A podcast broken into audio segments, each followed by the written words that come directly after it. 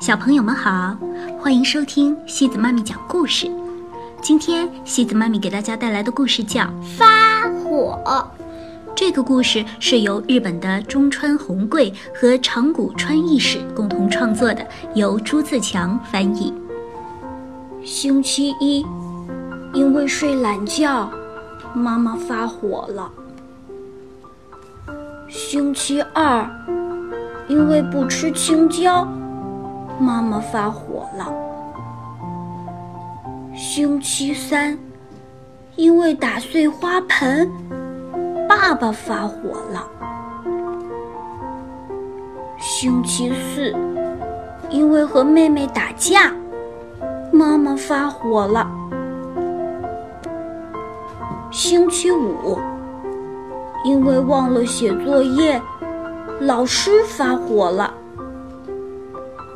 星期六，因为摘人家的柿子，那家的主人发火了。星期日玩游戏的时候，因为迟到，大家都发火了。为什么我总是惹人家发火呢？有了，我去一个没人发火的地方。划着我的小船，来到大海的中央。到了这儿，就没人冲我发火了。怎么调皮捣蛋，也不用在乎。可是，太寂寞了。我的同学小健。动不动就发火，因为一丁点儿小事，他就发火。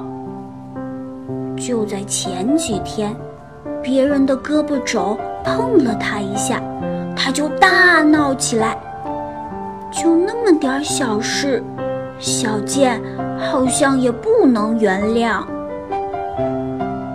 不过，就连我也会发火的。被碰了一下，我是不会发火的。可是，要是突然被打了一拳，就会发火吧？嗯，要是导弹落在我们家，那是得发火吧？为什么人会发火呢？在我的房间里，妹妹玩玩过家家。东西也不收拾好，我要发火。妈妈不打招呼就扔掉了我喜爱的玩具，我要发火。爸爸说话不算数，我要发火。我的同学杏子藏起我的鞋，我发火了。杏子马上道歉。把鞋还给了我，于是我们和好了。可我还是发火了呀！发火之后，心里阴沉沉的。由于发了火，心情不可能舒畅。我很想做一个尽可能。不发火的人。